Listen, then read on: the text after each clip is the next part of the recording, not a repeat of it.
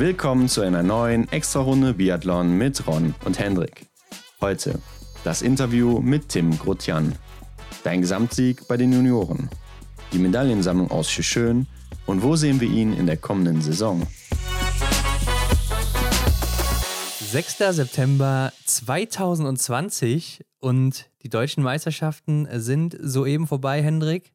Ja, hey Ron, endlich gibt es wieder Biathlon-News, die man wirklich besprechen kann, ne? Genau, wir haben wieder Rennen sehen können. Diesmal aus Deutschland, aus Altenberg. Dieses Jahr nur an einem Wochenende. Sonst war es immer an zwei Wochenenden. Mhm. Und äh, Staffelwettbewerbe gab es auch nicht, dafür aber einen verkürzten Einzel, Sprint und Verfolgung. Und das ist doch auch nicht schlecht, oder? Ja, auf jeden Fall.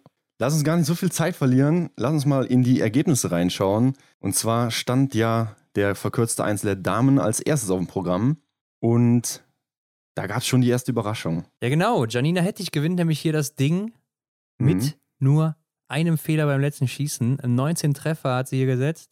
Und äh, ja, damit Platz 1 vor Maren Hammerschmidt, die auch 19 Treffer gesetzt hat. Hatte zwar 17 Sekunden Rückstand, aber Janina Hettich hat wohl hier läuferig oder am Schießstand, je nachdem, was rausgeholt. Ich denke eher mal läuferig.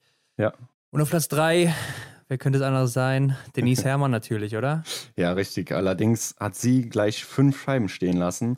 Also 2, 2, 1. Ähm, ja, da das ist natürlich zu viel, ne? aber immerhin durch ihre grandiose Laufform immer noch auf Platz 3 gekommen, hier noch Bronze. Wahnsinn. Der absolute Wahnsinn, wie Denise Herrmann hier an dem Wochenende gelaufen ist. Also ja. nur eine Minute Rückstand bei fünf Fehlern, vier Fehler mehr als die ersten beiden. Mhm. Also unglaublich einfach, kann man nicht anders sagen. Die Frau ist in Topform anscheinend.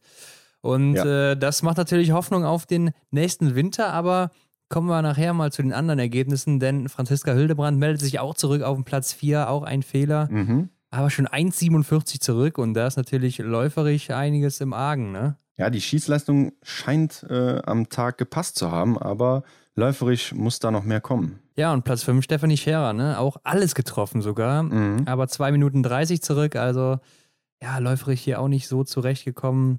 Ich meine, man darf das natürlich jetzt auch nicht überbewerten, ne? Ist alles Rollerski. Mhm. Ja, was mir jetzt hier auch auffällt direkt mal, ist, dass die ein oder andere tatsächlich ganz gut im Schießen unterwegs war, aber es wurden verhältnismäßig auch doch ziemlich viele Fehler geschossen, oder? Ja, das stimmt schon. Also Anna Weidel, wenn man da mal guckt, auch wieder drei Fehler. Ja, Franziska Preu ist für mich eigentlich die Favoritin hier auch mit fünf Fehlern heute und äh, ja, damit auch nur Platz sieben für sie. Mhm. Also ja, du hast schon recht, es wurde einiges an Scheiben stehen gelassen, auch wenn man mal auf Platz 8 und 9 guckt, da sind schon jeweils fünf Fehler am Start bei Sophia Schneider mhm. und auch Juliane Frühwirt. Also ja, am Schießstand wurde das Rennen entschieden, mehr oder weniger heute. Genau. Und die von dir angesprochene Stefanie Scherer hier dann auch als einzige mit null Fehlern unterwegs gewesen. Ja, das stimmt. Und sie hat allgemein an dem Wochenende gut geschossen, aber da kommen wir auch nachher nochmal drauf. Mhm. Denn ich würde sagen, das andere Rennen an dem Tag, das zweite Rennen, das war das Herrenrennen. Ja. Und es ging direkt weiter mit der Überraschung. Ja, aber wer wäre denn eigentlich dein Favorit gewesen hier in dem Rennen? Ja, ich hatte eigentlich gedacht so, dass der Benedikt Doll da ein bisschen was die Finger vorne mit dem Spiel hat. Ja, okay, bei mir wäre es eher Simon Schemp und Arne Pfeiffer gewesen, ne? okay. ne? weil eben viermal schießen. Ja. Äh, da sehe ich Benny jetzt eigentlich nicht so weit vorne, aber Benedikt Doll ist ja immerhin Vierter geworden, ne? So ist es, ja. Aber die Überraschung hier, Johannes Donhauser auf Platz 1 mit 20 Treffern, vor hm. Dominik Schmuck auch 20 Treffer. Also die beiden hatten wohl kein Problem mit dem Schießstand hier an dem Tag. Ja, ja. Also die beiden zähle ich halt auch äh, zu der sogenannten Überraschung ne, an dem Tag. Damit ich denke, der eine oder andere wird sie vielleicht gar nicht kennen, ne? Ja, so ist es. Roman Rees auf Platz 3. Das ist ja auch meistens ein guter Schütze, ne? Mhm was er hier auch bewiesen hat. Ja, und Benedikt Doll mit vier Fehlern immerhin noch Platz vier. Der ist nämlich auch ganz gut gelaufen, ne? hat hier die Laufbestzeit gesetzt an dem Tag. Ja, wer auch gut geschossen hat, ist Matthias Dorfer mit einem Fehler im letzten Anschlag auf dem Platz 5. Ja, und Simon Schemp auf Platz 6 mit drei Fehlern. Philipp Horn dahinter vier Fehler, Platz 7. Anpeifer auf Platz 9, auch vier Fehler geschossen. Ja, also Viele Fehler auch hier wieder, ne? Mhm. Bei den größeren Namen, muss man sagen. Ja, und es gab auch ein paar Gäste, ne? Auch bei den Damen zuvor gab es schon genau, ein paar Gäste. Genau, haben wir gar nicht erwähnt. Die haben wir nicht erwähnt. Da waren äh, ein paar Tschechen mit dabei, beziehungsweise Tschechinnen. Ja. Äh, Maketa Davidova, Lucy Shavatova und Jessica Jislova. Genau, die letzte Woche noch bei den tschechischen Meisterschaften so gut waren, alle drei, ne? Ja, und bei den Herren eben auch Schweizer am Start sowie die Tschechen. Genau, und Stargast Andres Rastogujevs aus Lettland auch dabei gewesen. Der trainiert ja auch mit den deutschen äh, Athleten im Moment, mhm. mit dem A-Kader. Hat ja. sich da anscheinend eingekauft oder keine Ahnung, wie er es gemacht hat, da auf jeden Fall mittrainieren. Auf jeden Fall, äh, was mich noch hier überrascht, ist äh, Lukas Fratscher. Mhm. Ist nämlich mit insgesamt sieben Fehlern nur 26. geworden. Ja, genau. Das ist natürlich bitter, ne? Für jemanden, der dann auch im Weltcup starten will, beziehungsweise starten wird. Mhm, genau. Er hat ja die Quali quasi schon durch die letzte Saison sichergestellt. Für ihn war es dann auch gar nicht so spannend, beziehungsweise so, so wichtig, oder? Ja, keine Ahnung, man muss ja trotzdem empfehlen, ne? Man will weiter drin bleiben. Also wenn es nicht läuft, dann wird er auch wieder rausgeschmissen, ne? Ja. Das will er wahrscheinlich auch nicht. Deshalb äh, hier schon mal nicht so gut gewesen. Mit sieben Fehlern, klar, kann man nicht viel holen. Mhm. Aber Benjamin Vega mit drei Fehlern auch nur 19. geworden, ne? Läuferig ging da auch nicht viel. Ja. Beim Benny Vega. Und was mir mal so auffällt, wenn wir jetzt einfach mal nur auf die Laufzeiten gucken, dann sind auch die großen Namen vorne mit dabei. Ne? Also der schnellste hier, Benedikt Doll, Mhm. Dann äh, der zweitschnellste Philipp Horn mit 42 Sekunden Rückstand läuferig. Ja. An Pfeiffer 50 Sekunden dahinter. Und äh, Simon Schemp 57 Sekunden. Also die vier großen Namen so, die sind auch läuferig da vorne mit dabei gewesen. Mhm. Und ich denke, das ist schon ein Zeichen. Ne? Da, da sieht man schon, wer wahrscheinlich dann auch wieder am Ende dabei sein wird. Ja, so sehe ich das eigentlich auch. Also man kann jetzt auch nicht so viel, glaube ich, aus den einzelnen äh, Positionen hier, Platzierungen her deuten. Ne, wichtig ist, dass die Laufzeit wahrscheinlich stimmt und ja, auf, auf Rollern ist es wahrscheinlich auch nochmal was ganz anderes. Und ja. insofern ähm, würde ich die Platzierung gar nicht so sehr hochhängen, sondern lieber so auf die Einzelleistung so ein bisschen schauen. Ja, ist natürlich auch wieder nur ein Rennen, ne? Also, aber man wird sehen, die Laufzeiten so, die sind bei den vier, fünf Namen so meistens mit die besten gewesen aus dem ganzen Feld, auch in den anderen Rennen. Ja. Denn wenn wir dann mal zum Samstag kommen, Frauen Mhm. 7,5 Kilometer Sprint. Ja. Da würde man ja eigentlich sagen, Favoritin ganz klar, Denise Herrmann. Ich glaube, da sind wir uns einig. Und so ist es ja auch gekommen mit null Fehlern. Erste. Ja, muss man einfach nichts sagen. Das ist eine Weltklasse-Leistung. Ne? Also mit ja. zehn Treffern. Äh, da guckt jeder im Weltcup hinterher. Hm. Und äh, da muss sich jeder dran messen. Und wie man auch an den Zeiten jetzt sieht, Sophia Schneider, zweite mit einem Fehler, 1,13 zurück. Ja. Also Denise Herrmann war hier in der eigenen Liga unterwegs an dem Tag. Ne? Ja, sehe ich auch so. Franziska Preuß auf Platz 3, auch ein Fehler geschossen. Äh, Nochmal 10 Sekunden Rückstand auf die Sophia. Und Janina Hettich auf Platz 4, auch mit einem Fehler. Ja, Janina Hettich auf jeden Fall auch wieder oben mit dabei. Franziska Preuß, äh, ja, überrascht mich ein bisschen, ne, dass sie dann doch hinter Sophia Schneider landet. Mhm. Ja, läuferisch hätte ich ihr vielleicht auch ein bisschen mehr zugetraut. Ich meine, ich habe jetzt auch nicht die Schießeinlagen gesehen, aber ich ja. gehe jetzt einfach mal davon aus, dass Franzi schneller schießt. Ja. Und äh, was dann eben auf der Strecke passiert ist, würde ich mir dann mal sagen, dass die Sophia da doch äh, ein bisschen schneller unterwegs war. Mhm. Vielleicht hatte sie auch einfach den, den äh, stärkeren Ehrgeiz in der Situation, ne, durch, oder gegen ja. so eine Franziska Preuß beispielsweise zu laufen. Maren Hammerschmidt auf Platz 6, auch ein Fehler geschossen. Ja, auch wieder relativ weit oben mit dabei. Ne? Und Stefanie mhm. Scherer wieder fehlerfrei, also 30 Schüsse abgegeben, 30 Treffer gesetzt bisher ja, die bringt da auf jeden Fall eine gute Basis mit. Ne? Wenn das Schießen schon klappt, dann ist, ja, jetzt würde man dann sagen, die halbe Miete, ne? Und ist ja tatsächlich so. Ja, am Schießstand wirklich top, nur mhm. läuferig. Da fehlt ein kleines bisschen noch. Vielleicht geht ja noch was. Vielleicht ist sie auch auf Skiern schneller, weiß ich nicht. Ja. Könnte natürlich sein. Platz 8, Marketa Davidova. Und äh, auch mit drei Fehlern hier, 2 Minuten 23 Rückstand. Und das finde ich schon krass, weil sie ist ja eigentlich auch eine der schnellsten aus dem Weltcup, ne? Ja, kennt man so von ihr. Ähm, dass sie eigentlich immer läuferisch mit dabei ist. Vielleicht liegt ihr auch einfach halt der Ski besser als der Skiroller. Ja, das könnte natürlich auch sein. Oder ist vielleicht auch noch einfach nicht in Form, vielleicht auch noch müde ja. von den tschechischen Meisterschaften, wer weiß. Äh, Anna Weidel, Platz 10, drei Fehler. Platz 11, Franziska Hildebrand mit zwei Fehlern. Ja, empfiehlt sich dann auch nicht so wirklich, ne? Mhm. Platz 12, Marion Deigentech, auch zwei Fehler. Auch eigentlich fast zeitgleich mit Franzi Hildebrand.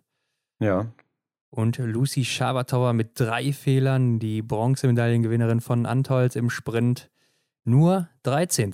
Ja, also in Antolz hat wahrscheinlich super viel zusammengepasst an dem Tag. Ähm, ja, Hier kann sie dann die Leistung nicht bringen und äh, platziert sich auf Platz 13, wie du sagst. Juliane Früh wird auf Platz 14, auch drei Fehler geschossen. Ja, einfach zu viel, müssen wir, glaube ich, nicht viel zu sagen. Aber wie denn bei den Herren aus? Denn da gab es ja die nächste Überraschung. ja, es geht quasi so weiter. Dominik Schmuck, null Fehler geschossen, auf Platz 1, gewinnt hier Gold im Sprint. Auch 30 aus 30, ne? Also ja, gute, schon Silber geholt im Einzel. Gute Trefferquote, auf jeden Fall. also hat sich auf jeden Fall empfohlen, der Dominik. Kann man nicht anders sagen. Weiß, ich weiß gar nicht, weißt du, wie alt er ist? Ich glaube 24, wenn ich mhm. das richtig im Kopf habe. Und der Favorit für mich, Benedikt Doll, Platz 2. Gerade im Sprint würde ich sagen, ist er der Favorit. Aber mhm. ein Fehler und 3,4 Sekunden hinter Dominik, ne? Ja. Also er hat da wahrscheinlich auf der Schlussrunde auch nochmal ordentlich Gas geben können. Würde ich jetzt mal so einschätzen. Ja, ich denke auch mal allgemein wird er hier wahrscheinlich läuferisch wieder die Bestzeit gesetzt haben. Mhm. Obwohl, ich sehe gerade, Philipp Horn ist ja Dritter geworden mit zwei Fehlern, 24 Sekunden zurück. Also wenn wir mal rechnen, eine Runde, vielleicht 23 Sekunden, vielleicht 21. Ja. Ja, dann ist der ungefähr bei der Zeit von Benny, ne? Dann ist auch noch die Frage, wer hat schneller geschossen. Mhm. Vielleicht war auch der Philipp dann der schnellste. Aber Simon Schemp, der Vierter geworden ist, ist ja in einer ähnlichen Zeit. Nur 29 Sekunden zurück mit zwei Fehlern. Also läuferisch hier auch ganz gut unterwegs gewesen, würde ich sagen. Ja, kann man, denke ich, daraus so gut schließen. Und dich gefolgt von Arndt Pfeiffer, der nur einen Fehler geschossen hat. Ähm, also die Jungs da vorne sind ihm wahrscheinlich ein bisschen weggelaufen, ne, was die Zeit angeht. Ja, überrascht mich auch ein bisschen, aber ich glaube, der Arndt, ich weiß gar nicht, ob er auf Rollerski immer so gut performt hat. Ja. Kann mich jetzt nicht so nicht. dran erinnern. Weil ich äh, glaube, er ist ja auch dann im Verfolger nicht mehr gestartet, ne? Genau, er lässt den Verfolger aus, weil er eben irgendwie krank war oder. Vielleicht hat er da auch schon irgendwie hat. was gemerkt, ein bisschen ja, Schwäche im Körper gespürt oder so und dadurch ja, kam das Ganze. Wäre jetzt meine Vermutung. Genau. Ja, der Goldmedaillensieger des Einzels, Johannes Donhauser, mit einem Fehler Sechster geworden, 44 Sekunden zurück. Ja. Also da sieht man jetzt auch schon wieder diese Laufzeiten, die ich eben angesprochen hatte, ne? dass mhm. wohl die großen Namen sind ja auch vorne mit dabei und auch dann läuferisch vorne mit dabei. Und äh, ja, Roman Rees wird Siebter mit einem Fehler. Matthias Dorfer Zehnter mit einem Fehler. Schon 1,15 ja. zurück ist natürlich dann schon ein bisschen viel.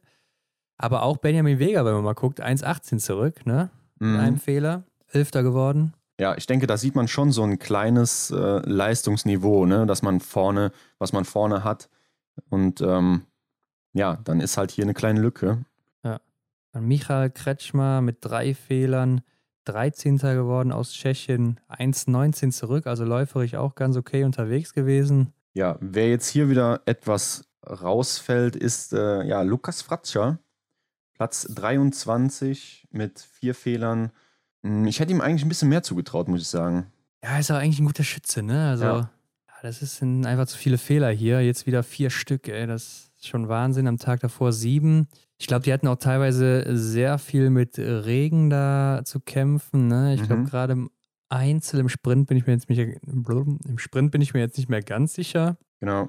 Also Regen stand auf jeden Fall im Wetterbericht drin, stark bewölkt. Wer weiß, also da ist einiges runtergekommen plötzlich. Ja. So während des Rennens vorher war es trocken. Mhm. Kann da natürlich auch einen kleinen Unterschied gemacht haben, aber ja, die anderen sind ja auch irgendwie durchgekommen, ne? Genau. Wenn man guckt, Arndt Pfeiffer hat ja auch eine hohe Startnummer gehabt. Von daher kann das nicht so ausschlaggebend gewesen sein hier.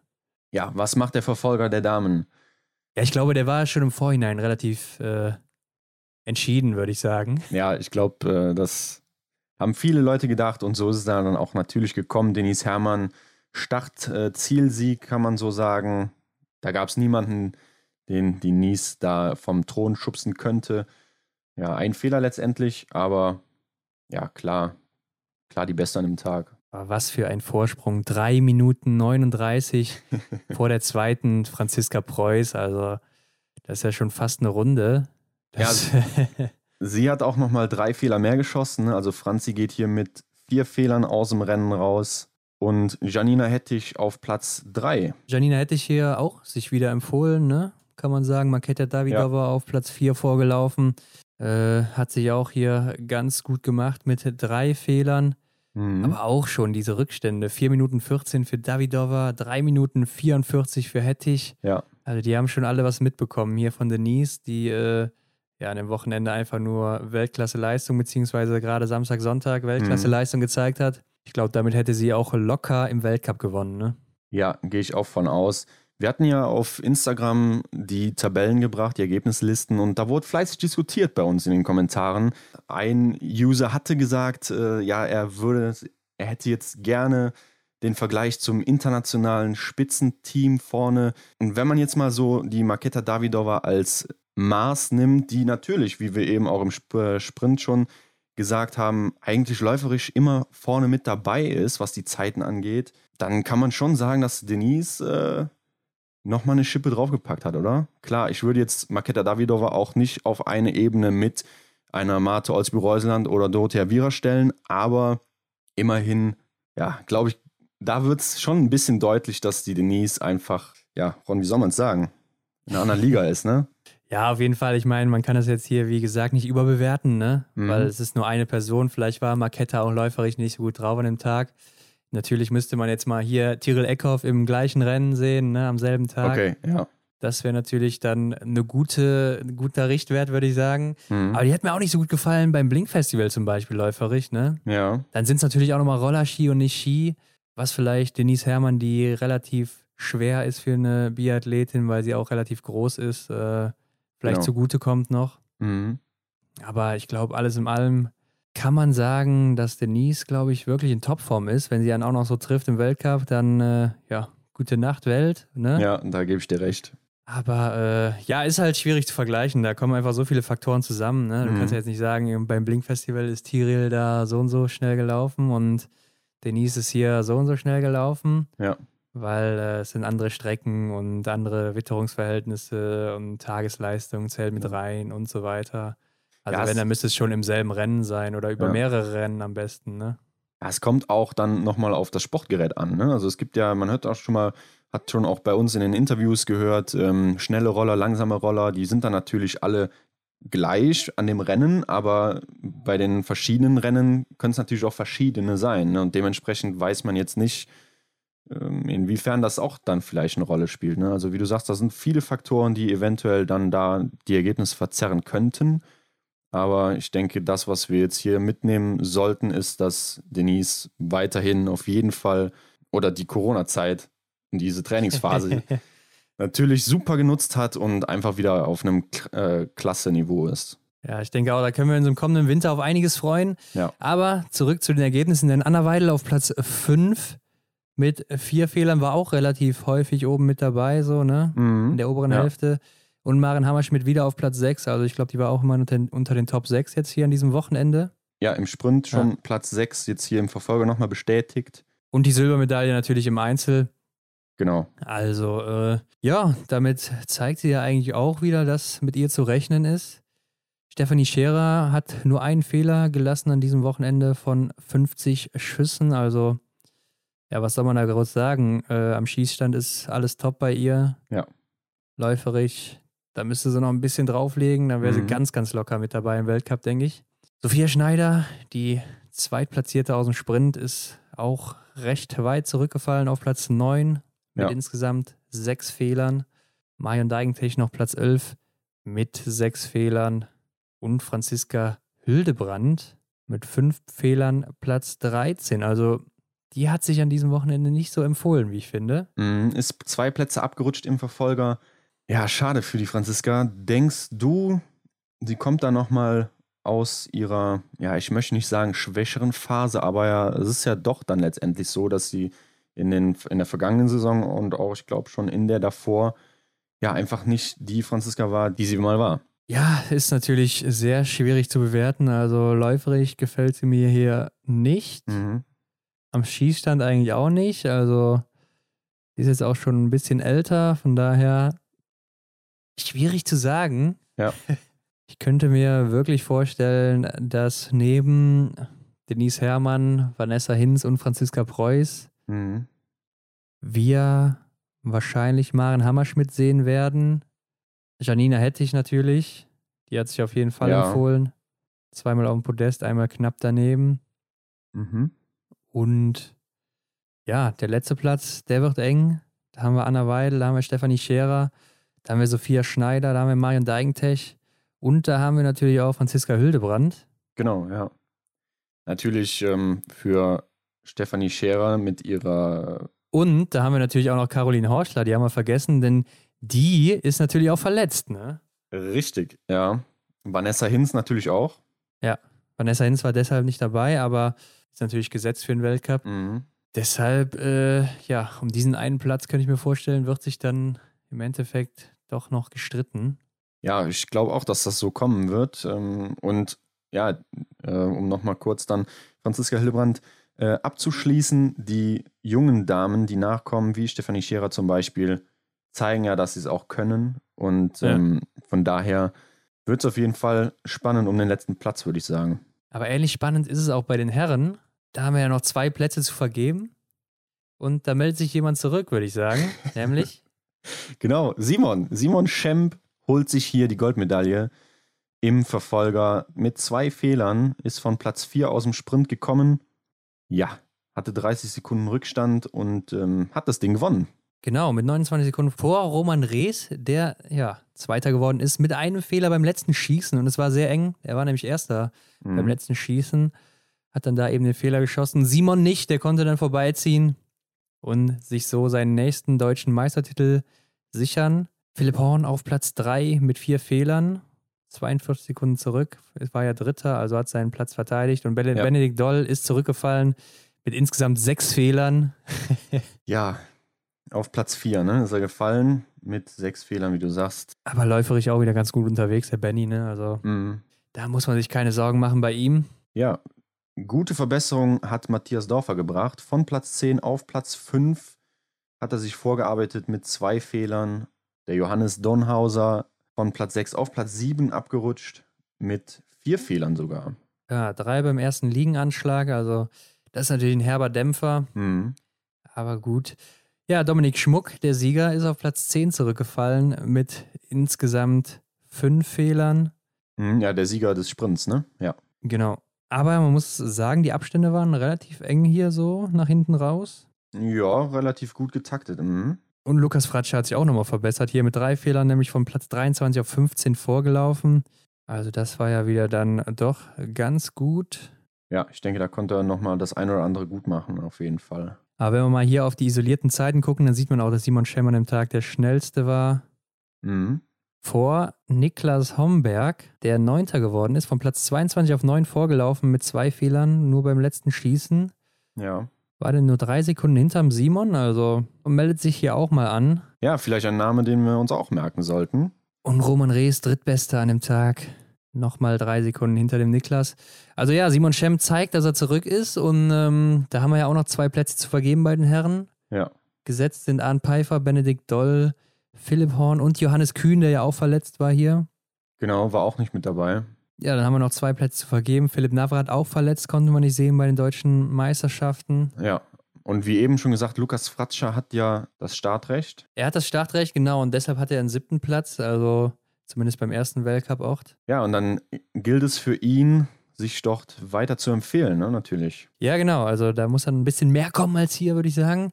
Ähm, Erik Lesser war auch nicht dabei, ne? Also. Ja, auch krankheitsbedingt. Was macht man jetzt da, Hendrik? Wen geben wir jetzt den Platz? Oder die beiden Plätze? Wer hat sich hier am ehesten empfohlen? Was meinst du? Ja, also wir haben ja schon mal Bundestrainer gespielt. Ja, auch hier ist es wieder einfach kann man so gar nicht direkt sagen. Ne? Wenn man jetzt mal sieht, Simon Schemp hat ein fantastisches Rennen geleistet hier in, in der Verfolgung, hm, war aber letztes Jahr bei den deutschen Meisterschaften ebenso erfolgreich.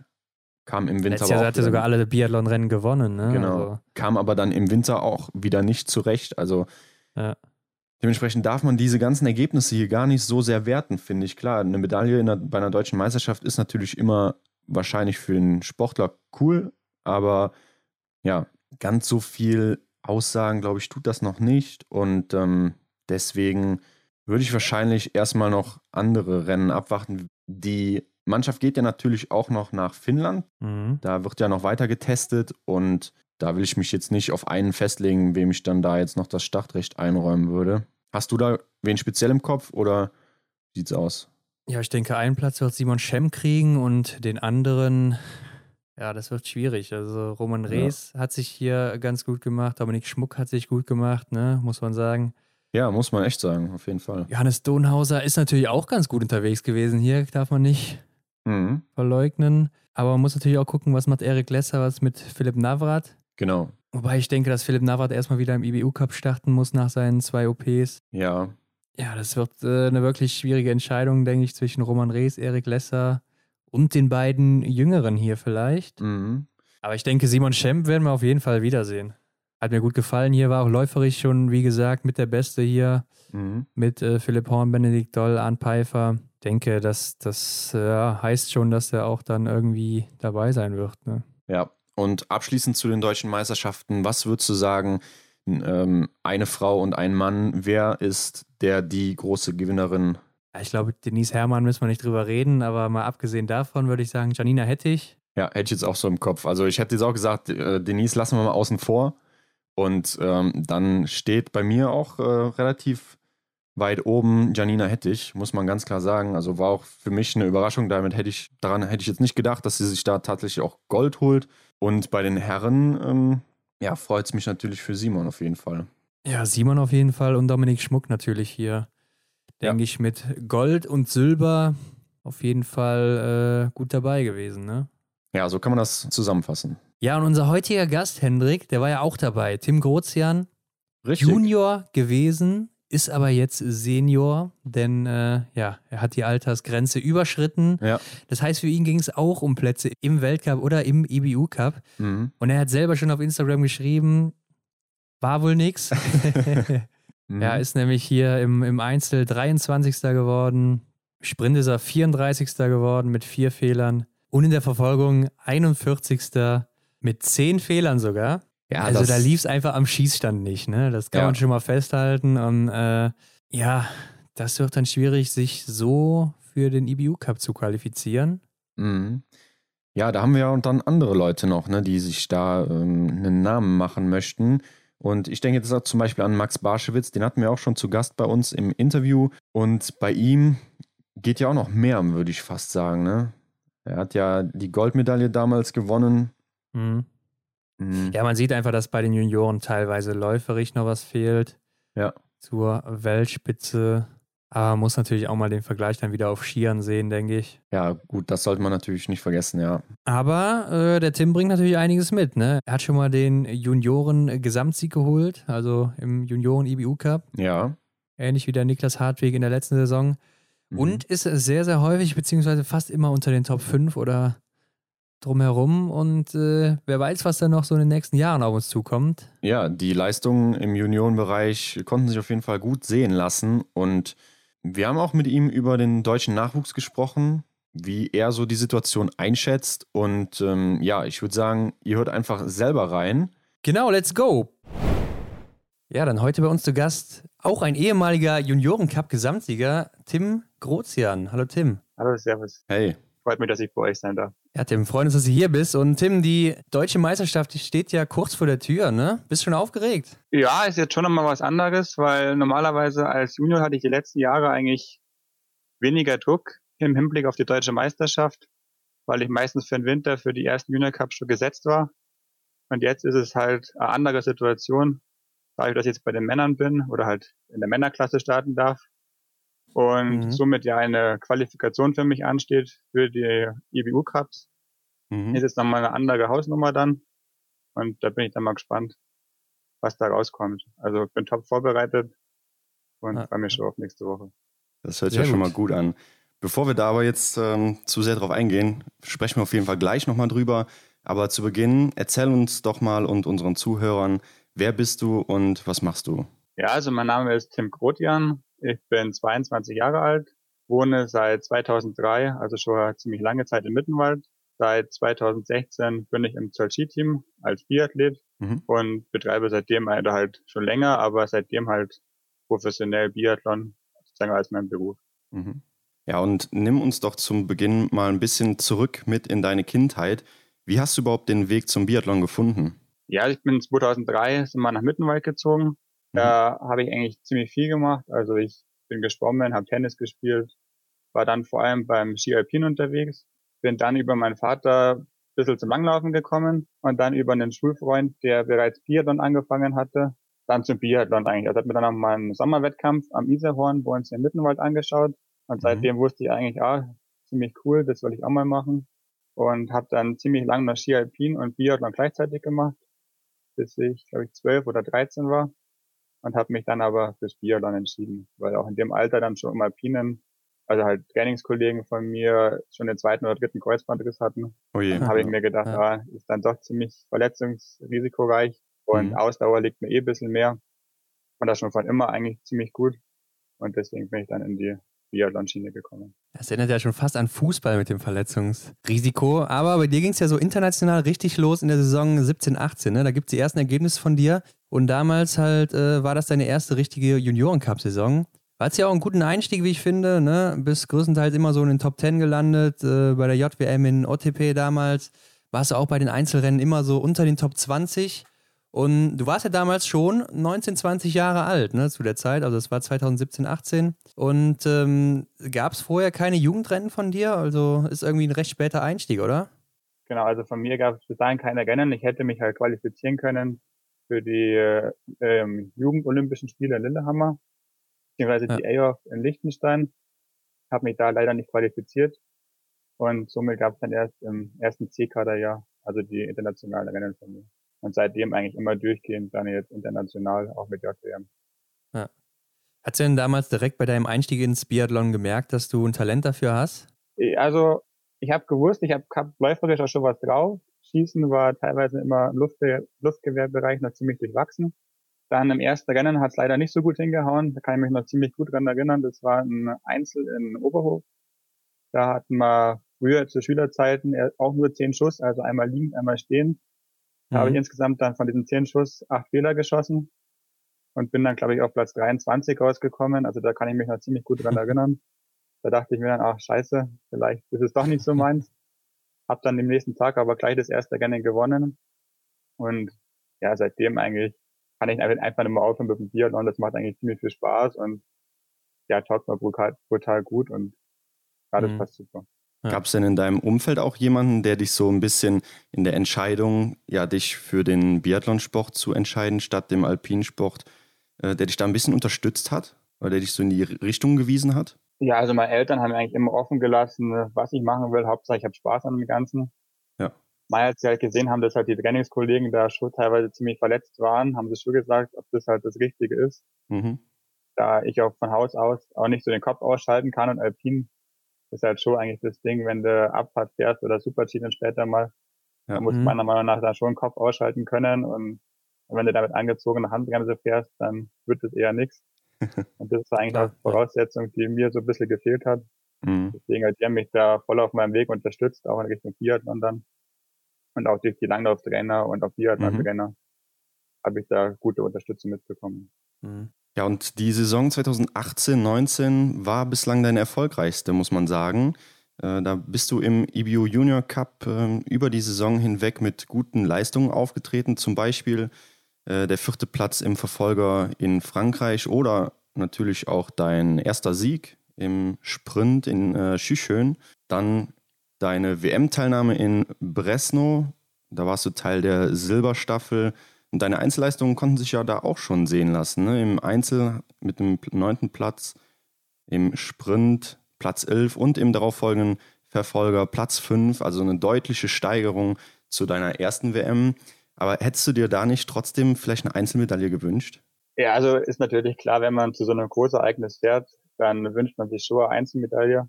Mhm. Ich habe auch gewusst, dass es eigentlich möglich ist mit den Vorleistungen, auch die ich im Junior Cup in der Vorperiode, also im Dezember gezeigt habe, dass ich ja. gut dabei bin, dass ich ja gute Form habe.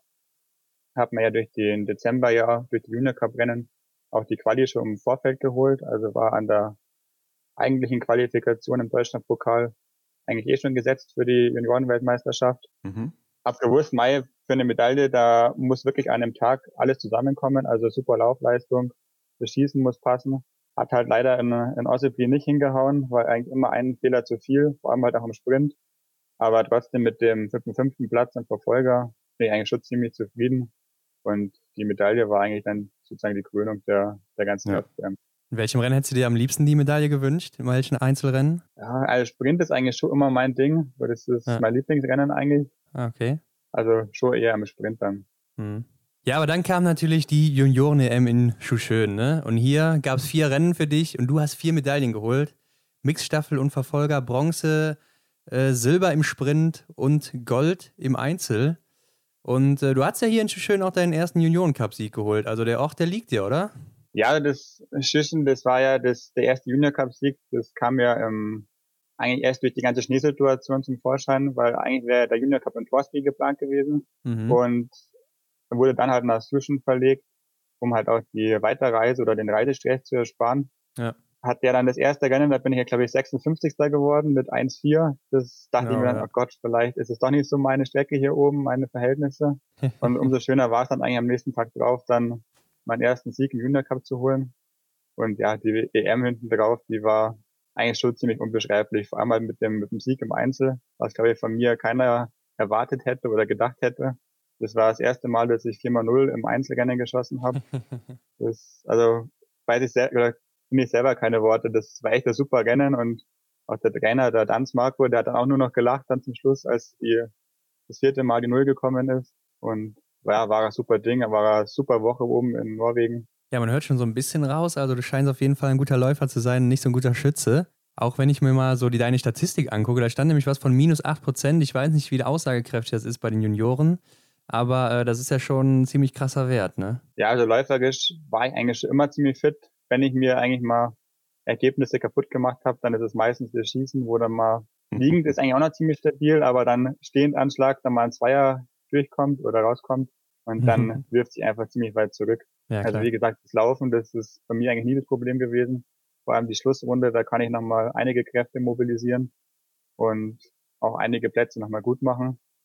Muss halt im Schießen durchkommen und das war halt in Norwegen gegeben und war richtig super da oben. Auf jeden Fall ein gutes Zeichen schon mal. Und ähm, glaubst du denn, schön ist auch so ein Ort, den könnte man mal im Weltcup austragen lassen oder sind die Strecken dafür nicht geeignet? Was meinst du?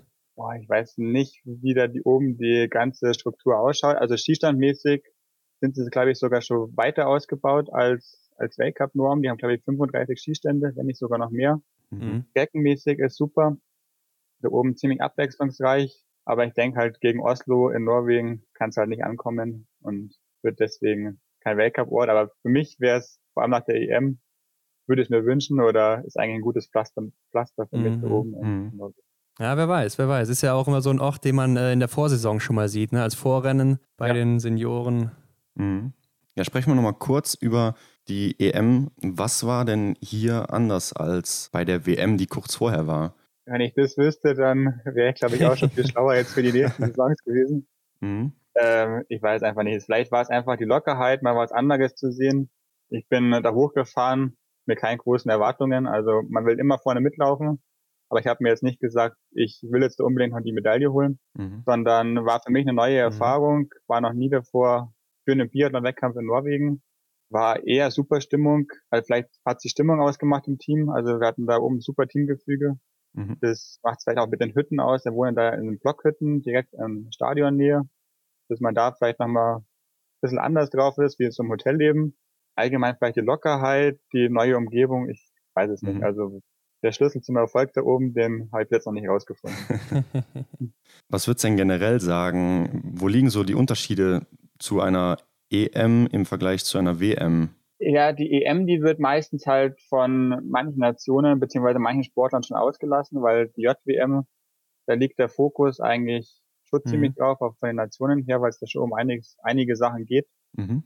Und bei der EM ist es teilweise so, dass Sportler, die vielleicht bei der JWM eine Medaille geholt haben, bereits im IBU Cup oder Weltcup weiter starten dürfen. Das ist der kleine Unterschied. Wobei ich jetzt sagen muss, in Norwegen an der EM war eigentlich schon ziemlich viel Konkurrenz da, die auch im, in der JWM davor gestartet ist. Die ganzen Norweger waren am Start. Jetzt zum Beispiel diese Saison in Hofpilzen bei der Junioren-Europameisterschaft, da waren die Norweger nicht am Start, weil sie nicht angereicht sind für die Wettkämpfe.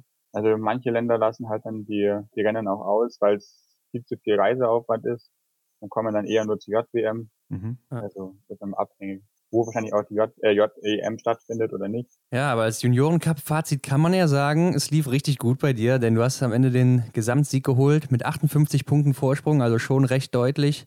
hast ja auch noch die Sprintkugel gesichert und im Einzel und Verfolger warst du nur mit drei und sechs Punkten knapp hinten dran auf Platz zwei. Und Tim, erzähl doch mal, wie fühlt es sich an, der beste Junior der Welt zu sein? Ja, also muss ich sagen, darauf setze ich jetzt nicht so viel. Es ist super, dass ich mir die Kugel geholt habe und da freue ich mich auch richtig drüber, weil es ja. echt eine super Saison war und für mich auch eigentlich so der krönende Abschluss dieser Saison gewesen ist, weil es einfach auch die Konstanz zeigt. Also ich bin ja die ganze Saison super durchgekommen, sonst hätte ich die ganzen Punkte auch nicht sammeln können. Mhm. Aber trotzdem, wie gesagt, die, die Kugel, die steht doch gerade hinter mir, die ähm, bedeutet mir echt viel. Mhm. Aber wenn ich ehrlich bin, kann ich mir davon jetzt auch nicht viel kaufen. Also ich muss jetzt an der Quali nächste Woche trotzdem wieder meine Leistung bringen. Da werden die Ergebnisse, die ich vor einem Jahr oder vor zwei Jahren erreicht habe, nicht mehr mit berücksichtigt, sondern es kommt eigentlich immer wieder drauf an. Ich muss mich immer wieder neu qualifizieren und wieder meine Leistung zeigen, damit ich international starten darf. Ja, und Deswegen, also für mich ist es super, das kann mir keiner mehr nehmen. Aber ja, also jetzt für den Verlauf des, für den nächsten Saisons, an meinen nächsten Weg, bringt sie mir eigentlich auch nicht so viel. Hm. Ja, du hast gerade gesagt, für dich persönlich, ähm, ja, bedeutet, bedeutet dir das schon was, ne? Das kann man verstehen. Aber hat sich vielleicht auch gerade deswegen dann durch den Gesamtsieg äh, etwas verändert? Bei dir persönlich auch vielleicht? Ja, ich muss sagen, ich war davor, habe ich gewusst, ich kann vorne mitlaufen mhm. bei den Rennen, kann gute Ergebnisse liefern, kann mal ein Podium bringen, kann auch mal, also konstant eigentlich unter die Top Ten laufen. Aber ich muss sagen, seit Norwegen oder seit der Kugel sind die Erwartungen an mich selber schon ziemlich gestiegen. Also ich habe dann letztes ja, Jahr auch gewusst, okay, wenn ich gut durchkomme, dann äh, reicht es vielleicht für äh, Flower Ceremony, also Top 6. Mhm. Podium mhm. ist eigentlich drinne Und das hat es, glaube ich, in der letzten Saison nicht unbedingt an manchen Stellen leichter gemacht, das Ganze. Also auch mit dem Titel im Einzel, mit den 4x0.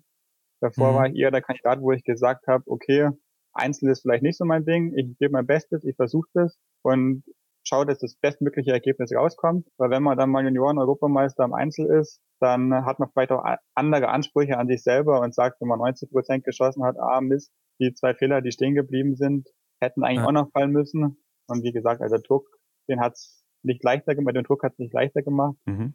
Aber ja, also. Wie hat sich das im ähm, Umfeld verändert? So was sagen zum Beispiel, oder was haben deine Freunde oder Familie gesagt? Wie war die so die Aufmerksamkeit von den Medien? Hat sich da vielleicht was getan? Ja, also meine Familie, die war eh super stolz auf mich, aber sind sie eh immer, also die unterstützen ja, mich da auf jedem Weg und mhm. auch wenn ich ein schlechtes Rennen habe, dann bauen sie mich auf und ja. kennen mich ja eh als Tim und nicht unbedingt nur an der Hand der Leistung. Mhm.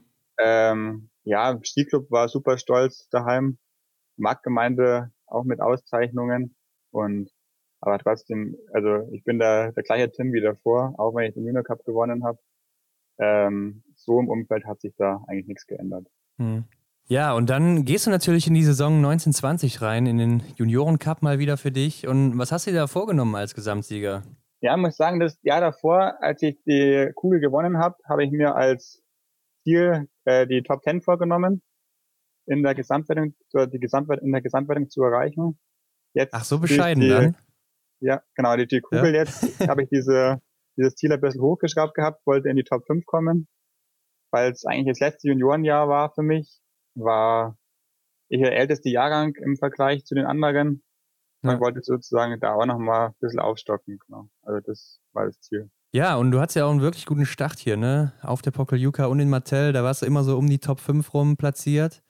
Und dann kam aber die JWM in der Lenzer Heide und da lief es bei den Einzelrennen nicht so gut bei dir. Hast zwar mit der Staffel mal wieder Silber geholt, ja. aber äh, glaubst du, du warst da nicht fit oder woran lag es, dass die Lenzer Heide dir da einen Strich durch die Rechnung gemacht hat? Ja, also ich muss sagen, ich, zu dem Zeitpunkt war ich fit, ich habe mich super läuferisch gefühlt.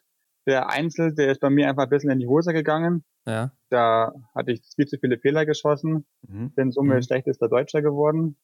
Wo dann eh schon die, eigentlich das Ringen drum war, weil der Lipowitz Philipp, auch aus Mittenwald, oder halt jetzt in Mitten, Schützen und Mittenwald trainieren, war ja mhm. als Ersatz dabei und hätte auch einen Einsatz bekommen sollen. Und da war dann eh die Diskussion, nimmt man mich raus, nimmt man den Philipp dazu, weil man eigentlich gewusst hat, dass halt Sprint mein stärkstes Rennen ist, hat man mich dann drinnen gelassen für den Sprint und durfte aber halt als als schlechtester Deutscher sozusagen als letzte Startgruppe wählen. Und da blieb dann nur noch Startgruppe 4 übrig. Mhm. Und das war halt in Lenzer Heide, ich will mich da jetzt nicht ausreden oder so, aber schon ein ein bisschen blöde Situation, weil die an, am Anfang Startgruppe 1 noch auf leicht gefrorenem Schnee gestartet ist. Und ich bin dann als, als letzte Startnummer, hatte die 107 rausgegangen. Und als ich im Startbereich gestanden bin, hat das Thermometer dann schon plus 9,8 Grad angezeigt. Uiuiui. Also war schon ziemlich warm. Mhm. Und da also ging dann tief, läuferisch ja. auch nichts mehr. Ich habe läuferisch ziemlich viel verloren auf der Runde. Auch Schlussrunde, wo ich normalerweise null Zeit setzen kann, ging einfach nichts mehr. Ich konnte nichts mehr aufholen. Und das hat mir da einfach einen Strich durch die Rechnung gemacht. Ja. Ähm, wie hast du die Konkurrenz wahrgenommen? War die vielleicht auch stärker als im Vorjahr? Ja, ich muss sagen, das Niveau, das nimmt meiner persönlichen Meinung nach von Jahr zu Jahr eigentlich immer mehr zu. Also mhm. man muss immer besser schießen, man muss eigentlich noch schneller laufen, um was zu holen. Und vor allem halt auch die Schießzeit spielt eigentlich mittlerweile eine brutal wichtige Rolle. Mhm. Ich bin jetzt eher der langsame Schütze gewesen, habe dadurch eigentlich auch immer ziemlich viel verloren an Zeit am Schießstand. Und wenn man da sieht, was der Max abgeliefert hat oder was der Danilo abliefert bei uns, mhm. ist schon richtig stark, auch international mit dem Hartwig Niklas ja. oder mit dem Giacomelli Tommy. Mhm. Die äh, schlafen wir auch nicht und es wird, jeder arbeitet kann, jeder will der Beste sein. Aber die Konkurrenz, die nimmt da echt auch meiner Meinung nach immer mehr zu. Mhm. Ja, wenn man sich jetzt nochmal die Einzelleistungen in den Kopf ruft von dir bei den WM-Teilnahmen, waren die ja immer ein bisschen an deinen ja, Junior Cup Rennen hinten dran. Ne? Die Ergebnisse konnten, da konntest du irgendwie nie so die Ergebnisse liefern, die du äh, im Junior Cup geleistet hast. Machst du dir vielleicht bei so Großevents selber zu viel Druck? Das weiß ich eigentlich gar nicht. Ich versuche da eigentlich schon mal ziemlich locker ranzugehen. Mhm. Versuche das Beste daraus zu machen, weil was anderes, was ich trainiert habe, kann ich da eigentlich auch nicht abrufen. Ja. Ich will nicht unbedingt sagen, dass mir da der Kopf durch die Rechnung, äh, einen Strich durch die Rechnung macht. Was vielleicht da auffällig ist, auch im Vergleich zum Junior Cup im Dezember, dass viele Leute oder viele Sportler auch international höher starten.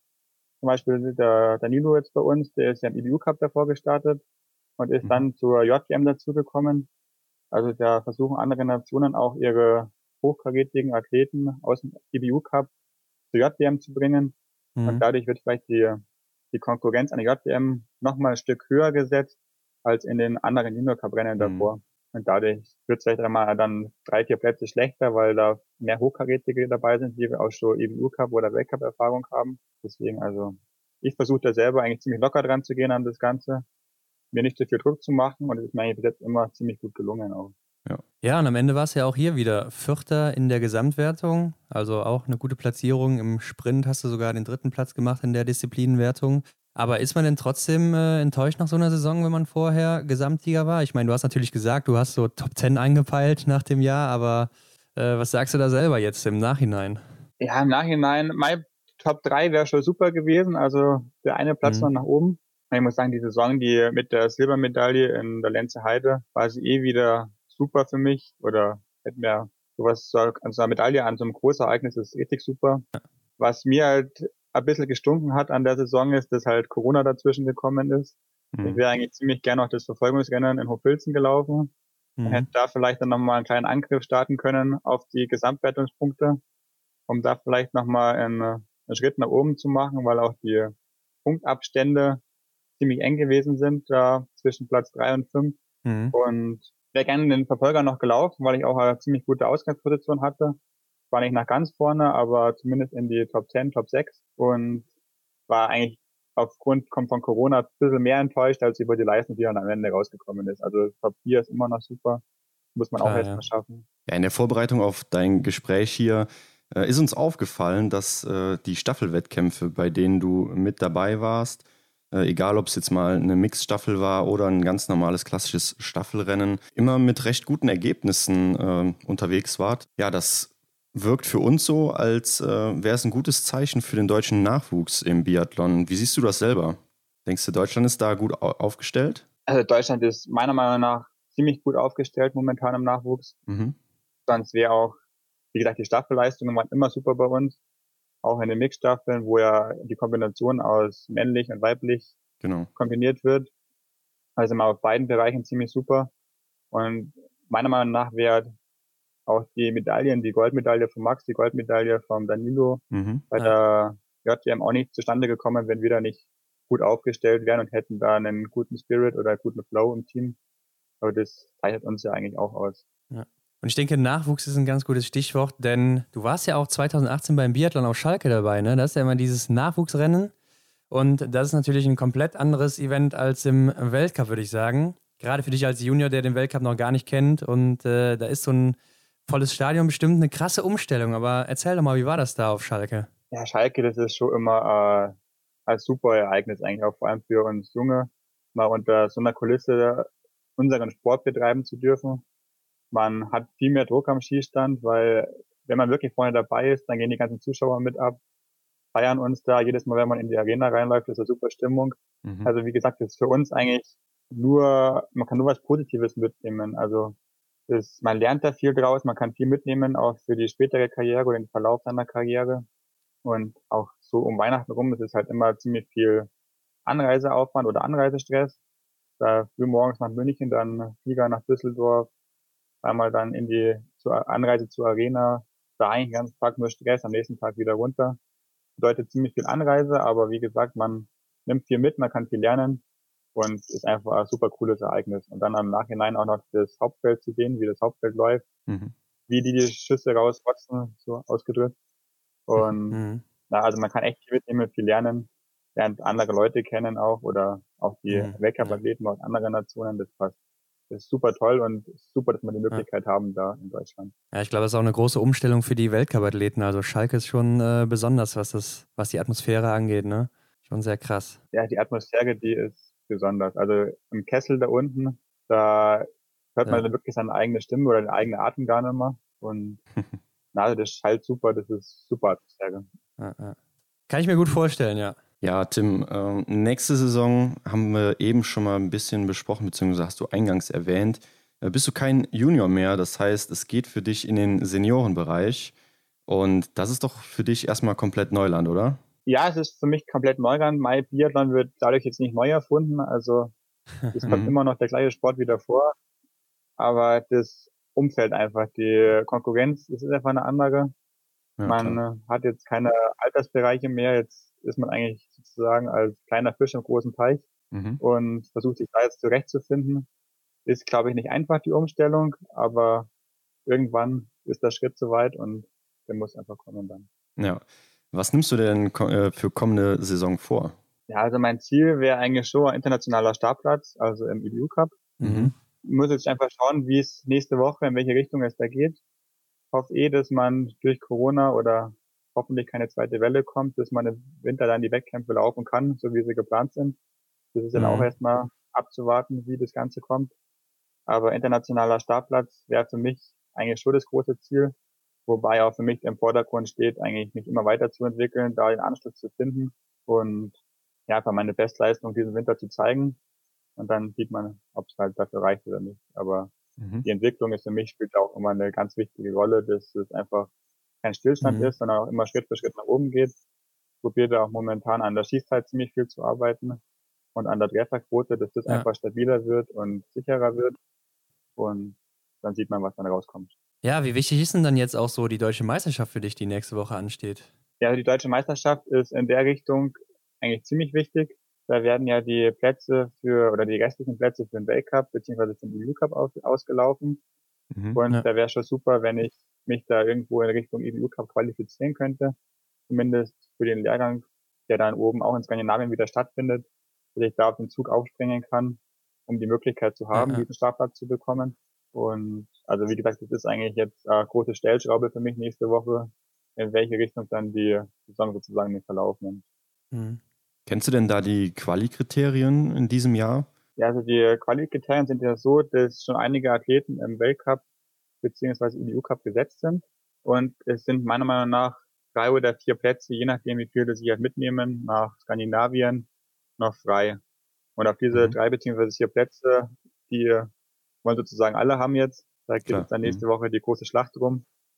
Und ähm, ist dann auch so, je nachdem, wie viele die Trainer dann nächste, also nach Skandinavien auch mitnehmen zum Abschlusslehrgang, müssen dann eventuell auch wieder welche abreisen ohne Einsatz. Also mhm. nehmen vielleicht ein, zwei Sportler ja. mehr mit, als die Plätze haben mhm. und wird dann in, in Skandinavien oben nochmal kurz vor Saisonbeginn entschieden, wer dann die internationalen Startplätze bekommt und wer für wen es dann die Reise wieder nach Deutschland zurückgeht. Und das ist dann alles abhängig von der Platzierung, die du in dem Rennen dann schaffst, oder? Ja, genau. Also ist nicht jetzt die Platzierung entscheidend. Das wird bei uns immer anhand der Komplexzeit und den Prozentrückständen gerechnet. Okay. Also da hat der erste sozusagen die, die Nullwert und je nachdem, wie viel du von der Zeit dann zurück bist, umso mehr Prozente kriegst du halt drauf.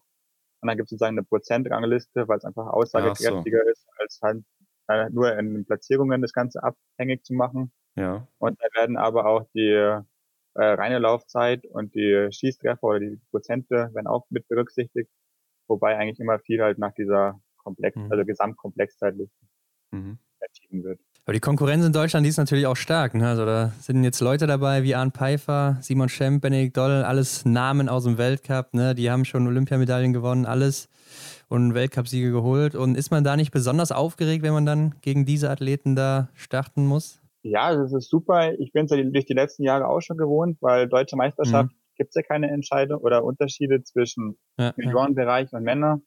Da wird ja immer alles in einem gestartet. Zwar rechnet man im Nachhinein dann mal Junioren extra raus und die Männer.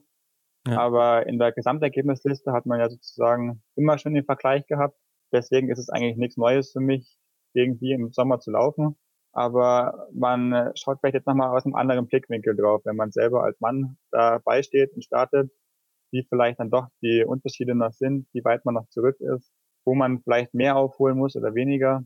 Also das spielt schon eine entscheidende Rolle. Aber wie gesagt, es ist super, dass man einen Vergleich hat weil ja, ja auch, wie gesagt, der Arndt oder der Erik ja auch international an der Weltspitze mitlaufen mhm. und dass man da die Möglichkeit hat, sich da innerhalb Deutschlands mal zu messen und zu, zu vergleichen, das ist eine super Möglichkeit. Klar, daran kann man natürlich auch wachsen als Junior, ne? Also wenn man solche Athleten da als Vorbild hat und sieht, wie die trainieren und äh, wie die auch ja ihre Rennen gestalten und so weiter, ne? Ja, ja das ist super. Mhm. Wenn wir jetzt mal ein bisschen weiter in die Zukunft schauen, was hast denn du da noch so für Pläne? Wo soll es mal hingehen? Also wie gesagt, also das, das glaube ich eh der ganz, der ganz große Schritt von jedem Sportler, bis er sich mal im Weltcup irgendwann etabliert, ja. dann in Richtung Olympia geht. Da wäre natürlich Olympiamedaille ein Traum, aber bis dorthin ist halt einfach noch ein, ein richtig, ein richtig langer Weg, wo einfach viel dazwischen kommen kann. Mhm. Die Gesundheit auch immer eine große Rolle. Also wenn es gesundheitlich einfach nicht mehr hinhaut, wird es ja. eh schon schwer. Und ja, also wie gesagt, einfach Schritt für Schritt den Weg gehen. Weltcup ist ein großes Ziel, da mal in die, in die Mannschaft reinzukommen. Und dann, wie gesagt, Olympia. Hast du denn auch schon äh, ein Ziel, wann es denn mal genau in den Weltcup gehen soll? Wenn du sagst, mal reinzukommen, das kann ja noch ein paar Jahre dauern, ne? Oder würdest du es auch direkt jetzt annehmen, wenn es jetzt klappt? Ja, wenn es jetzt klappt, dann würde ich es definitiv annehmen, wobei das mhm. eigentlich in meinen Augen einfach ziemlich unrealistisch ist, dass man da jetzt sich mhm. sofort diese Saison im Weltcup reinqualifizieren kann, weil einfach in Deutschland das Niveau im Bereich Biathlon schon ziemlich hoch ist mhm. und da wirklich viele gute Athleten sind, die auch im Deutschlandpokal starten und sich jedes Mal wieder um die, um die Plätze für den IBU Cup oder auch im IBU Cup empfehlen für die Plätze im Weltcup. Also da gibt es schon genügend andere Athleten. Da hat man es als junger Junior ziemlich schwer. Aber wie gesagt, wenn die Möglichkeit dieses Jahr bestehen würde, ich würde es auf jeden Fall annehmen. Und ansonsten, ja, in den nächsten Jahren wäre es echt top. Also will mir da auch keinen Druck machen, so drei bis vier Jahre. Klar, ja. Wir sind gespannt auf jeden Fall. Das Ziel ist vor Augen auf jeden Fall, klar. Jetzt haben wir so viel über Biathlon gesprochen. Äh, lass uns mal ein bisschen was über deine, ja, vielleicht zweitgrößte Leidenschaft sprechen. Wie sieht's da aus? Ja, ich mache halt ähm, neben dem Sport oder eigentlich in meiner Freizeit geht es eigentlich eh ziemlich viel mit Sport. Hm. Gehe, wenn er mal in die Natur zum Joggen oder Mountainbiken auf dem Berg, was ich halt bei uns in der Umgebung ziemlich machen lässt. Was ich sonst mal ziemlich gerne mache, ist eigentlich zum in der Natur ein bisschen, ja, in der Natur sein, im Garten ein bisschen, bisschen Obst anbauen, Gemüse anbauen. Hab da eigentlich so seit ein paar Jahren so meine Leidenschaft, so was ist denn da los mit dem Internet im Mittenwald? also du warst im Garten, ne? Ja, genau. Also ähm, im Garten bin ich auch ziemlich viel, pflanze da Bäume an oder mache ziemlich viel mit Obst und Gemüse. Das ist mir auch immer ziemlich wichtig mhm. und auch mhm. immer ziemlich schön, wenn man da sieht, was dann daraus entsteht. Und seit, äh, ich glaube, zwei Jahren habe ich auch so ein bisschen Leidenschaft für den Zitronenbäumen. Da kümmere ich mich drum, habe auch drei Zitronenbäume im Garten stehen. Die dann im Winter auch immer in die Garage programmiert werden müssen, mhm. hier bei unseren Minusgraden nicht, nicht überleben würden. Und mhm. ähm, ja, genau, also bin eigentlich ziemlich viel in der Natur. Ja, das heißt, man kann sagen, du hast einen grünen Daumen, aber warum denn ausgerechnet Zitronenbäume und nicht andere Früchte? Das weiß ich nicht. Also irgendwie hat das mal angefangen, dass mir meine Eltern, weil ich meine Schwester mal ziemlich ins Training gefahren haben, die waren dann mal beim, beim Dena in Wolfertshausen, haben mhm. mir mal einen Zitronenbaum mitgebracht und seitdem hat es eigentlich so angefangen und ist dann aus einem kleinen Zitronenbaum war dann ein größerer dazugekommen und hat sich somit dann die, diese Richtung Zitronenbäume entwickelt. Ja. Kommt auch gut was bei rum, dass du dann Limonade machen kannst oder eher nur so der Baum? Zitronenkuchen habe ich schon oft gebacken. Oder das. Und ja, ja wie gesagt, Zitronenlimonade geht auch oft im Sommer. Also da so einige cool. Früchte immer dran. Das ist, das ist, super. Und dann aus dem heimischen oder aus dem eigenen Garten. Ja, auf jeden Fall. Richtig super. Ja, das ist auf jeden Fall mal was ganz anderes. Hat man mhm. noch gar nicht sowas in die Richtung. Und, äh, aber man sieht ja trotzdem auf Instagram, du bist immer sehr aktiv. Also wenn du was postest, dann bist du meistens aktiv. Ne? Man sieht dich da mit dem Kajak auf dem See oder spielst mal Tennis oder sowas. Also so sehen schon die meisten Tage dann bei dir aus, oder? Ja, also ich versuche eigentlich, oder stillsitzen, das geht bei mir eigentlich überhaupt nicht. Ich versuche da schon immer ziemlich aktiv zu sein. Und in mhm. unserer Umgebung oder in unserer Landschaft, da ist, wie gesagt, das Kajakfahren auf dem See, am Weichensee, der Traum bei schönem Wetter. Ähm, mhm. Tennis spielen mache ich auch ziemlich gerne, also mit, mit Freunden auch. Und treffe mich da auch oftmals dann mit alten Schulkollegen, mit denen ich Abi gemacht habe, die auch aus der Richtung Tennis ja. kommen. Mhm. Und da gibt es so ein kleines Match immer mal aus. Also mich sieht man eigentlich immer irgendwo draußen in der Umgebung und am Sport treiben oder am aktiv sein. Mhm. Wie sieht denn dann so ein Ruhetag aus, wenn halt trainingsfrei ist? Bist du dann trotzdem unterwegs oder bist du auch schon mal einer, der dann einmal die Woche irgendwie die Füße hochlegt und irgendwie sich nur eine Serie anschaut oder sowas? Also es kommt halt darauf an, je nachdem wie anstrengend die Woche war. Wenn wir jetzt im Frühjahr ja. sind und so eine Ausdauerwoche haben, wo man dann jetzt nicht so übertrieben fertig ist davon, dann bin ich schon gern mal draußen. Wir haben ja auch einen Hund oder einen Labrador, mhm. mit dem bin ich dann gerne am Gassi gehen, gehe kleine Runden. Und ansonsten, wenn jetzt so die Wochen auf die Vorbereitung Deutsche sind oder auch im Winter dann mal, wo wirklich viele Intensitäten äh, geschrubbt werden oder ziemlich viel mhm. Speed gelaufen wird, dann äh, bin ich auch einer, der sich dann mal irgendwo draußen am Pool legt oder an See legt und mal die, die Beine hochlegt und mal nichts macht. Mhm. Sehr gut, okay. Tim, wir haben eine Kategorie und die heißt Fragen, die wir unsere Gäste immer fragen und wir stellen dir noch drei speziellere Aufgaben. Und ja, wir starten einfach direkt mal mit der ersten Frage. Hast du vor jedem Rennen ein bestimmtes Ritual? Ja, das, äh, das ist eigentlich ziemlich lustig. Und zwar habe ich so einen kleinen Aufwärmtanz oder Aufwärmmove, okay. worüber sich eigentlich alles schon lustig machen. Ich, als ich, glaube ich, 14 oder 15 war, mal bei der Dahlmeier Susi, also bei der Mama von der Dahlmeier Laura, die hat bei uns mal so ein bisschen Kraft- und Mobilisationstraining gemacht. Und da haben wir den gelernt und mhm. seitdem wende ich den eigentlich da vor jedem Rennen an und das ist eigentlich schon mal Ritual. Also wenn da, wenn ich dann mal im Startbereich so ein bisschen umeinander tänze, mhm. dann ist das eigentlich meine Routine oder mal ein kleines Ritual. Ja. okay, da kann man nicht also dran erkennen ja, genau. dann. Also wenn da einer rumzappeln ist, dann ähm, Was ist denn dein Lieblingsort im Weltcup, Tim? oder sagen wir mal, bei dir ist es ja noch nicht Weltcup, ne? Ah, mein Lieblingsort. Also ich muss sagen, die Alpenregionen, die, die liegen mir eigentlich schon ganz gut. Was mir streckenmäßig und umgebungsmäßig einfach richtig super gefällt, ist Obertilja. Da laufe ich ziemlich gerne. Ist jetzt zwar kein Weltcup-Ort, aber jetzt im Juniorbereich in Obertilja bin ich ziemlich gerne. Und ja, wie gesagt, nach, nach der EM, wenn man sich da einen Ort aussuchen kann, dann wäre es halt schon Süßchen oben, also Norwegen, das ist schon mein, mein zweites Highlight. Mhm. Ja. Die nächste Frage hast du schon oben im Gespräch beantwortet. Äh, vielleicht wird es hier auch nochmal bestätigen. Deine Lieblingsdisziplin ist der Sprint, richtig? Es ist der Sprint, genau. Einfach das kurze, schnelle. Nicht von Anfang an irgendwie äh, Taktik aufbauen, wie teile ich mir das Rennen ein, sondern von Anfang an Vollgas, die drei ja. Schießeinheiten und dann alles, was geht auf der Schlussrunde, das ist genau mein Ding. Das ist die schnelle Läuferantwort, ne? ja, wie immer wahrscheinlich. Wenig schießen und schnell laufen. Stehend oder liegen schießen? Ähm, ist meine Stärke eindeutig das Liegenschießen. Stehend, da kommen ab und zu noch mal ein paar zu viele Fehler. Mhm. Mhm. Was ist für dich das Coolste am Biathlon? Einfach die Kombination aus dem Laufen und dem Schießen und ja. dass sich einfach ja. während eines Rennens so viel ändern kann. Also man kann wirklich beim vierten Schießen noch auf Position 1 liegen. Nur wenn man dann zu viele Fehler reinhaut, dann kann sich das ganze Bad umdrehen und man rutscht einfach ja. richtig weit nach hinten, beziehungsweise andersrum, man liegt auf Platz 10, kann dann mit dem Nuller hinten raus nochmal einiges nach vorne gut machen. Und das finde ich einfach super klasse an der, an der ganzen Sportart. Mhm. Was gibt's denn beim Biathlon, was du überhaupt nicht magst? Das ist eine schwere Frage. Eigentlich mag ich alles ziemlich gerne. Die, was man ein bisschen vielleicht verkürzen könnte, wäre die, wäre die Strafminute im Einzel hier schon ziemlich lang. haben, wir, haben wir auch noch nicht gehört, die Antwort, ne? Nee, muss man schneller nee, laufen, ne? Nicht, also sonst, sonst machen alles, alles super, sonst wüsste ich eigentlich nichts, was man, was man weglassen könnte. Ja, ja. Aber die Strafminute, die können wir ein bisschen einschrumpfen. Aber dann wird es halt auch wieder lauflastiger.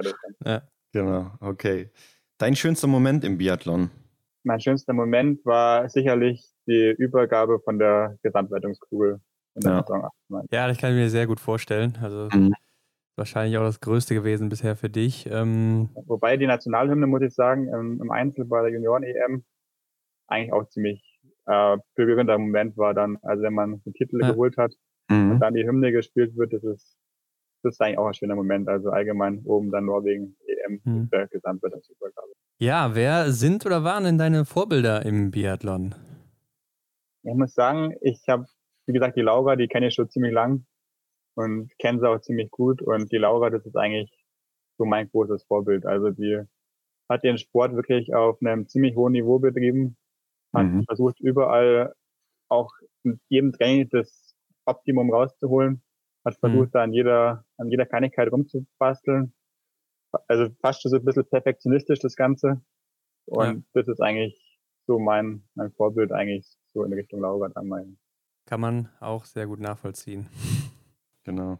Hast du Vorbilder außerhalb vom Biathlon? Ja, man schaut halt schon immer nach oben. Mal.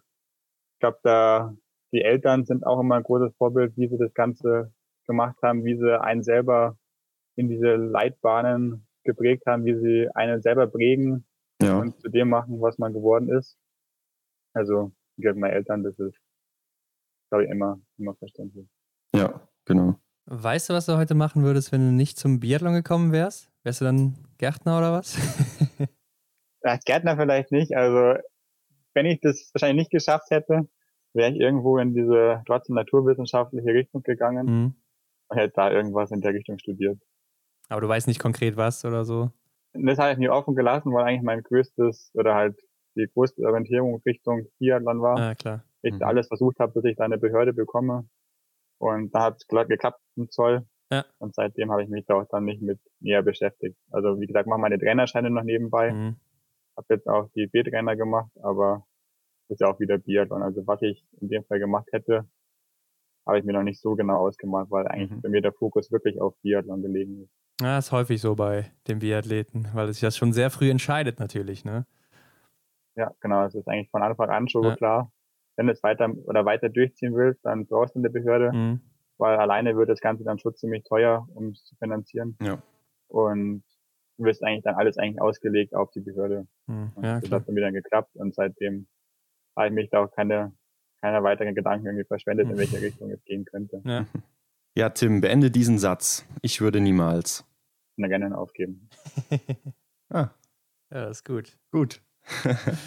Tim, stell dir vor, du kannst jetzt den besten Biathleten der Welt zusammenstellen. Ne? Und es ist egal, welche Eigenschaften du nimmst und egal von wem, egal ob Frau, Mann, aktiv oder inaktiv. Was würdest du nehmen und von wem? Oh, wenn ich da im, im, Männerbereich bleiben würde, dann würde ich mir das Laufen vom Johannes Tinius Bö ja. raussuchen. Und das Schießen und das Mentale vom Matar Foucault, mhm. weil der beim Schießen wirklich, das war, war wirklich Weltklasse, was er da abgeliefert hat. Er hat sofort immer zurückgeschaltet, wenn ein Schuss mal nicht gekommen ist oder wenn ein Schuss von Anfang an im Aufbau nicht gepasst hat, ja, ja. hat er den auch gar nicht erst geschossen, hat ihn gestoppt, hat neu aufgebaut und hat es so fokussiert gemacht, das Ganze in dem Schießbereich.